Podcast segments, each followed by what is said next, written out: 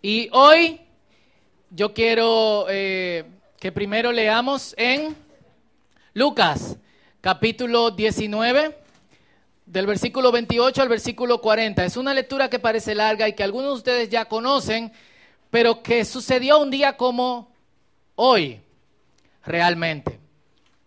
Hace ya unos 1995 años. ¿Lo tienen? Lucas 19 del 28 al 40. ¿Lo tienen todos? La página 818 para los que no saben buscar rápido en la, en la Biblia que les prestamos. 838.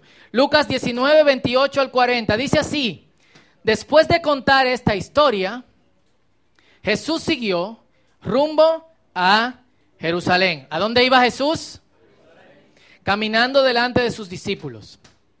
Al llegar a las ciudades de Betfagé y Betania, en el monte de los olivos, mandó a dos de sus discípulos que se adelantaran. Vayan a la aldea que está allí, les dijo. Al entrar, verán un burrito atado que nadie ha montado jamás. Desátenlo y tráiganlo aquí. Si alguien les pregunta por qué desatan al burrito, simplemente digan, el Señor lo necesita. Así que ellos fueron y encontraron el burrito tal como lo había dicho Jesús. Y, efectivamente, mientras lo desataban, los dueños les preguntaron, ¿por qué desatan ese burrito? Y los discípulos simplemente contestaron, el Señor lo necesita. Entonces le llevaron el burrito a Jesús y pusieron sus prendas encima para que él lo montara. A medida que Jesús avanzaba, la multitud tendía sus prendas sobre el camino delante de él. Cuando llegó a donde comienza la bajada del monte de los olivos, todos sus seguidores empezaron a gritar y a cantar mientras alababan a Dios por todos los milagros maravillosos que habían visto. Bendiciones al Rey que viene en el nombre del Señor, paz en el cielo y gloria en el cielo más alto. Mateo y Marcos dicen, Hosanna en las alturas. Algunos de los fariseos que estaban entre la multitud decían, Maestro, reprende a tus seguidores por decir estas cosas ¿A decir cosas como estas?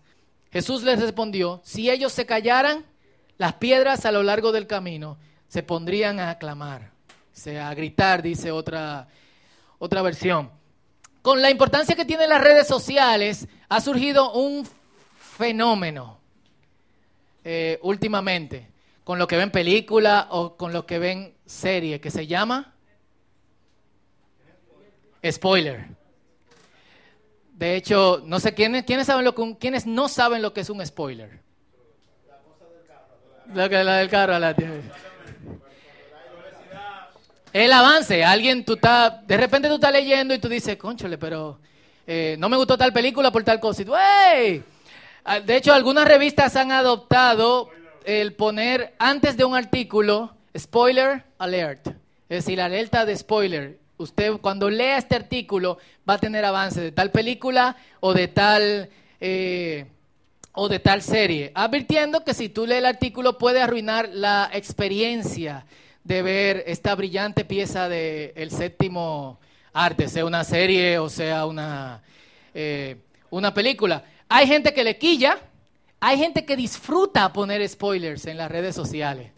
Eh, yo me acuerdo que yo antes veía Game of Thrones y por alguna razón acepté al Señor y me quillé con lo que pasó y puse un spoiler en Facebook. Entonces eh, me atacaron, algunos me quitaron como amigo.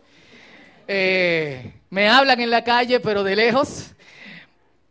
Algunos autores han solucionado esto. De, hecho, hay un libro interesante de un escritor de cómic que se llama David Wong, que también lo hicieron película. No la vean la película.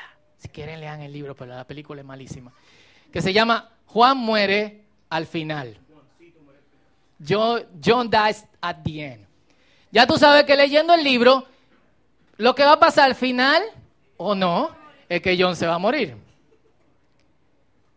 Puede ser que tú sepas lo que va a pasar, pero puede ser que no. No sé, tendrían que leer el libro, pero él lo soluciona de, eh, de esta manera de, de hecho. Y nos pasa, a cierto modo, con las historias bíblicas que conectan los eventos de esta semana. Cada año nosotros celebramos esto.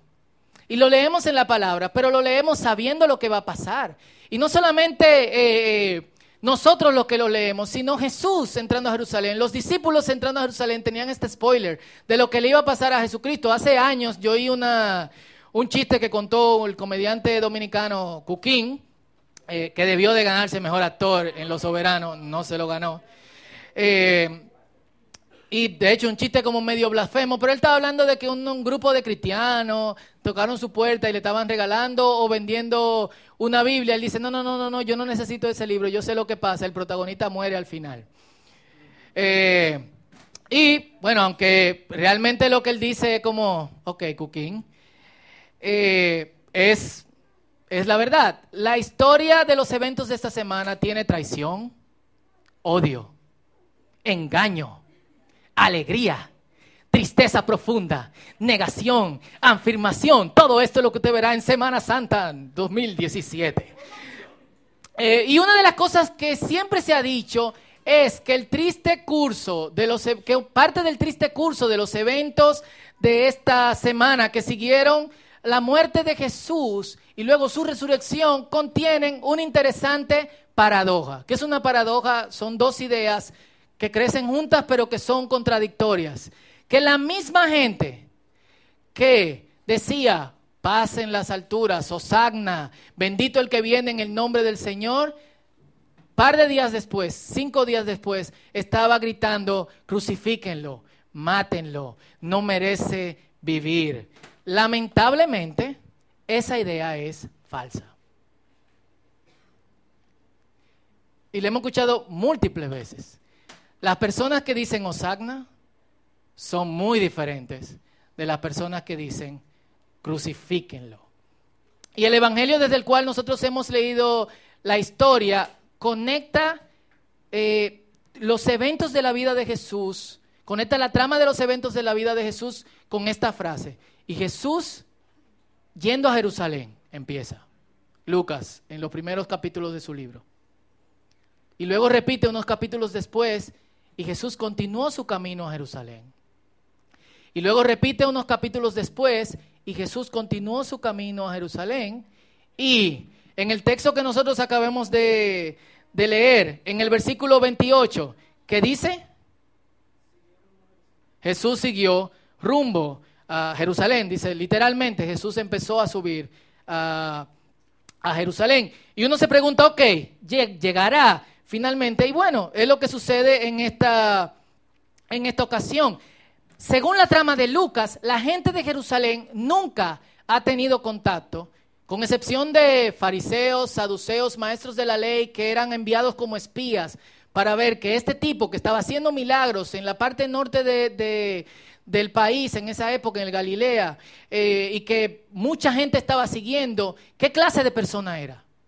Aparte de esos espías que eran fariseos, saduceos, uno de ellos le dijeron, mira, manda a tus discípulos a callar. Nadie en Jerusalén sabía quién era Jesús. Nadie. Entonces Jesús está entre dos grupos de personas. Un grupo de personas que lo está siguiendo y que se ha convertido en una multitud. ¿Están conmigo aquí?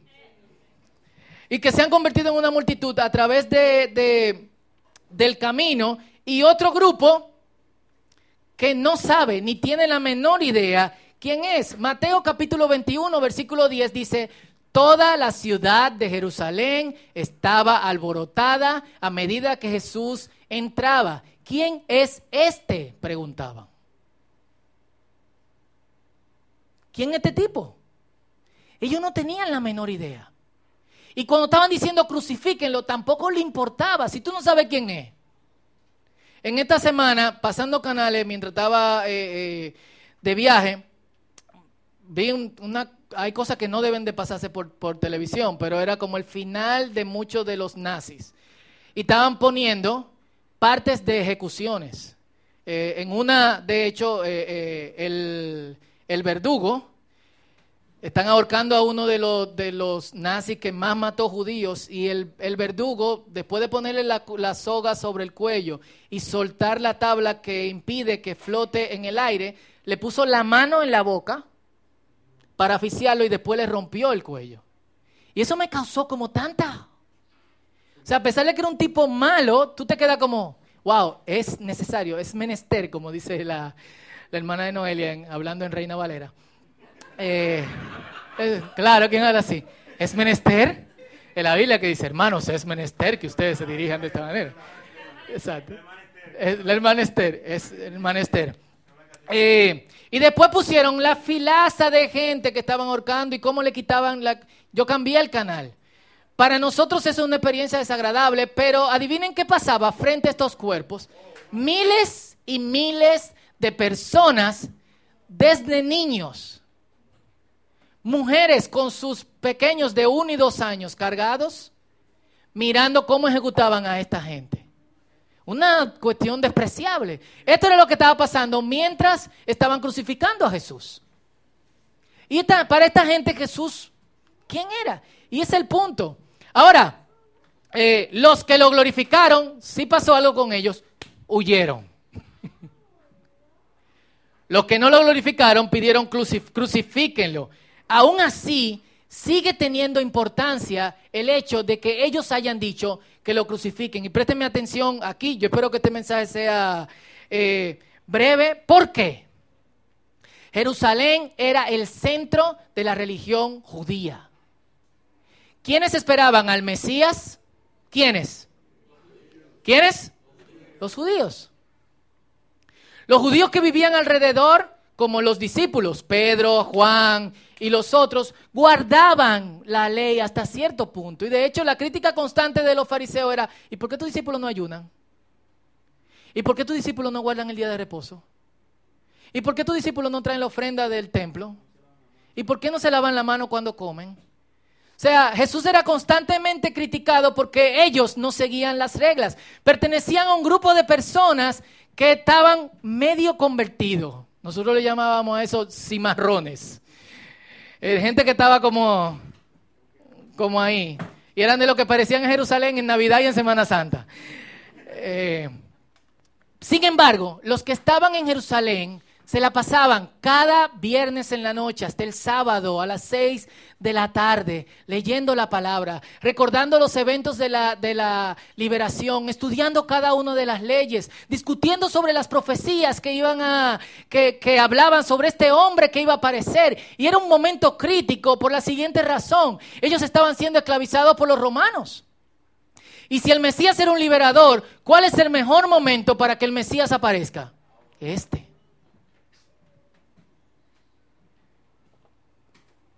Y de hecho, si hay gente que estudia tanto la Biblia, cuando el Mesías aparece, ¿qué es lo que deben de hacer?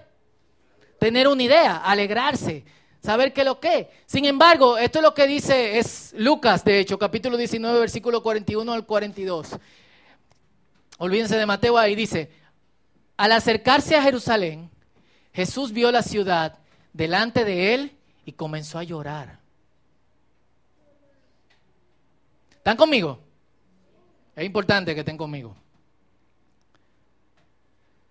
Diciendo, ¿cómo quisiera que hoy tú, entre todos los pueblos, entendieras el camino de la paz? Pero ahora es demasiado tarde y la paz está oculta a tus ojos. La Biblia nos habla solo de dos momentos en que Jesús lloró. Juan 11:35, que es el versículo más corto de la Biblia. De hecho, siempre me acuerdo de este versículo porque eh, a veces cuando viajo a Estados Unidos, yo digo que soy pastor, me preguntan, ah, usted es pastor, a veces me dicen, ore por mí, yo le digo, ¿por qué usted quiere que yo ore?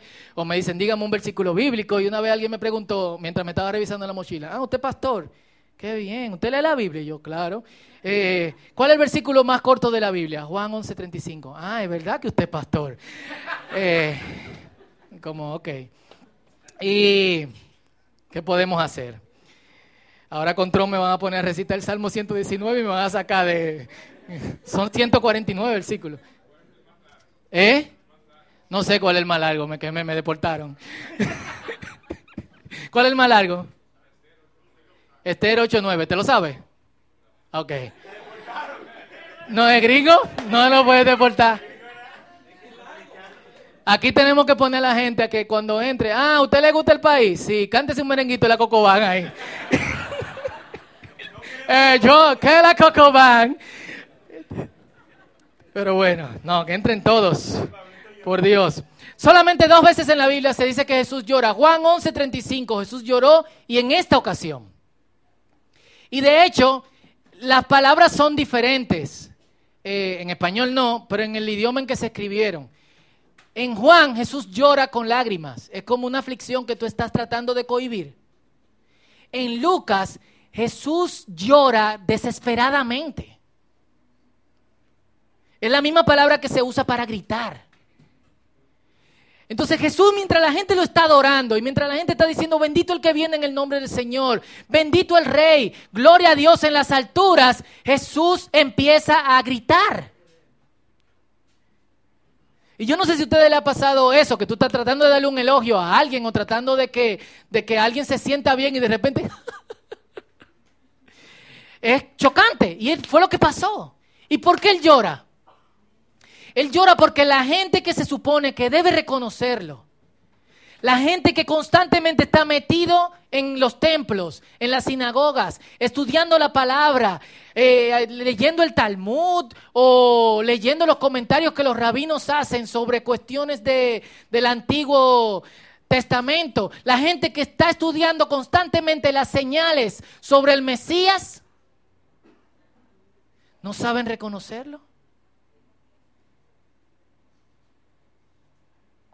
Y es muy interesante porque a veces nuestra religión nos aleja de Dios. Y nos aleja más de lo que nos acerca.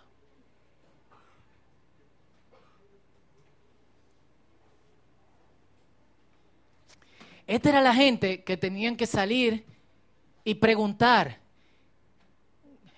¿y qué pasó? ¿Por qué ustedes lo están adorando? Pero no puede ser Mesías. Viene de Galilea y anda en un burro. Y, lo, y, están estos cimarrones medio judíos. Ay, hasta samaritano ahí, asco. Che. Eh, no, no puede ser de tipo. Bye. No puede ser. Aún en el tiempo de desesperación en que se encontraban, no se atrevieron a decir, existe, podría ser la posibilidad que este sea la persona que hemos estado esperando? Y yo quisiera hacer esos, esas preguntas con podría ser. Podría ser que hemos buscado tanto a Dios y nos hemos enfocado tanto en ciertas prácticas y en ciertas formas y hemos dicho Dios es así y discutido tanto con la gente que dicen Dios es asá.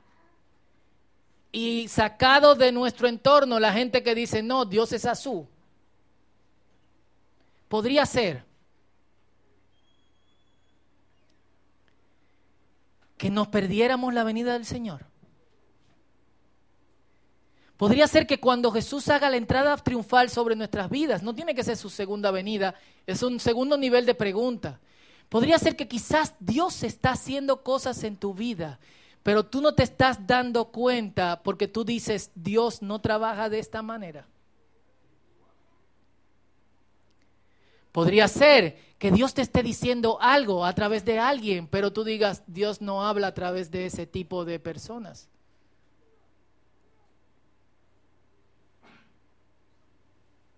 Y le cuento un testimonio. Yo trabajaba publicidad hace mucho tiempo.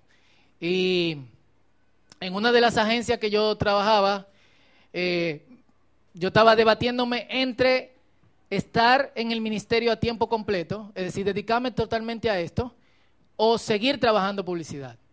Y el problema con eso era dinero. Yo tenía que vivir, yo quería casarme, yo tenía un carro que pagar. Yo no puedo salir por ahí de que el Señor me dijo que voy a estar a tiempo eh, completo, como un amigo que yo tengo que se subió en una guagua y dijo, el Señor me dijo que yo voy en esta guagua a Nagua. Exacto, paga el pasaje, no tengo cuarto. Bájese de la guagua. No, el Señor me dijo que era aquí que yo voy. Ok, pero de los cuartos si el Señor se dijo, no, no, no, el Señor me dijo que yo iba a gratis.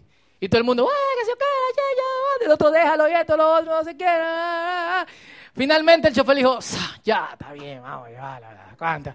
Pero duraron una hora discutiendo en la vergüenza ahí. Se cumplió.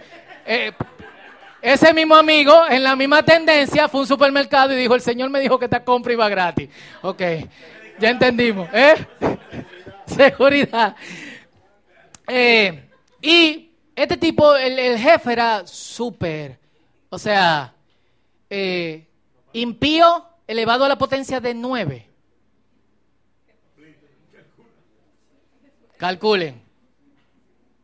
Vivía blasfemando de Dios. Me decía, Fausto, vamos a poner un negocito. Tú eres el pastor y yo pongo los cuartos. Eh, y él me sentó un día y me dijo, Fausto, tu desempeño está, bajando y yo sé que tú trabajas para Dios también. ¿Podría ser que Dios quiere que tú nada más trabajes para Él?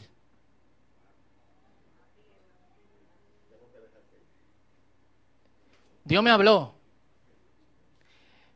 Si yo hubiese dicho, este tipo es un impío. O sea, cada semana traían tres, cuatro mujeres del DOL para que el tipo se acotara con ella en la oficina.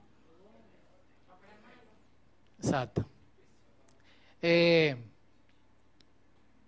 y estaba casado. Y después venía su esposa y sus hijos. Muy chulo eso. Eh, ¿qué, hubiese pasado si yo hubiese dicho, no, Dios no me puede estar hablando de este tipo, un impío. No puede, Dios no puede estar hablándome a través de este tipo. ¿Qué yo hubiese hecho? No, yo no estuviese aquí. Quizás no lo hubiese considerado, al menos que Dios me hubiese dado un trompón como el que da a veces, que te dije que haga esto. Pero puede ser que Dios nos esté hablando y nosotros no nos estemos dando cuenta. Eso en el primer nivel. Segundo nivel. Una de las cosas que yo me he dado cuenta, y perdonen que repiten, e, repita esto, pero como creyentes no podemos vivir así. Es que como creyentes estamos preocupados tanto por lo que Dios va a hacer con nosotros en este instante, en este momento, con mi trabajo, con mi familia, con mis cosas, con mi salud, con mis bienes, con los que yo amo que nos olvidamos de lo que va después, que somos seres eternos. Y se nos pasan semanas sin pensar, sin pensar. A veces viviendo lejos de Dios virtualmente. Semanas sin pensar en que las cosas que estamos haciendo, ocupándonos tanto de las cosas de este mundo, pueden hacer que nosotros pasemos la eternidad en un sitio no muy favorable.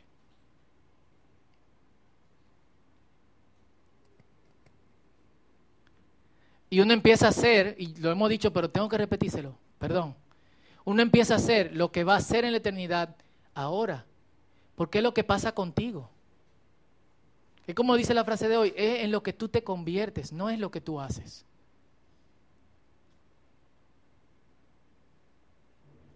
Y a veces, tomando la, frase de un pastor que me gusta, eh, como predica, a veces nosotros eh,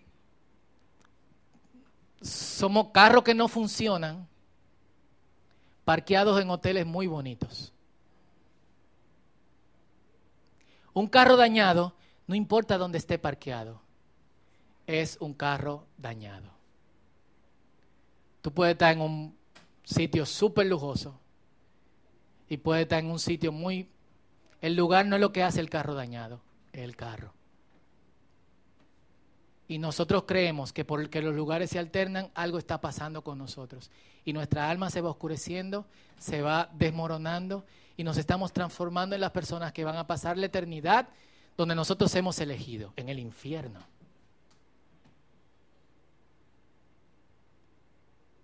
Lo pregunto, ¿quiénes pensaron en la eternidad esta semana?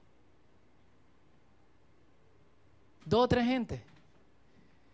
La vida presente nos ocupa tanto, y no es que no nos ocupemos de la vida presente, que nos olvidemos de la, eh, eh, eh, que nos olvidemos de, la vida presente para enfocarnos en la eternidad, eso es otro error. Es que nosotros en la eternidad es que vamos a pasar más tiempo. Y yo hago ahora la, la, pregunta de segundo nivel. La pregunta de primer nivel es, podría ser que Dios esté haciendo algo en tu vida, pero que en la forma en que Dios lo está haciendo no va con tus patrones religiosos. La segunda es, si Cristo viene hoy, ahora, una hora después, esta noche, cuando salgamos allá afuera, honestamente, honestamente, ¿te vas con Cristo?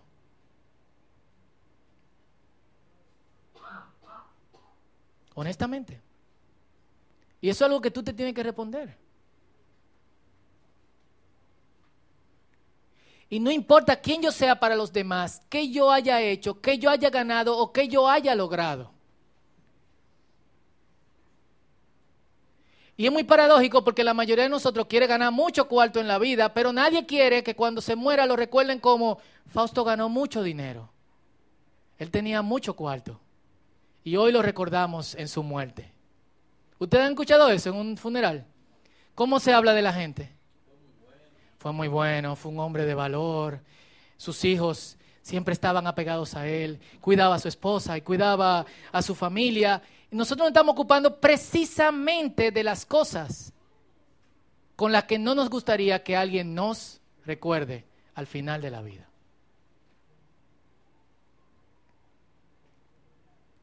Podría ser.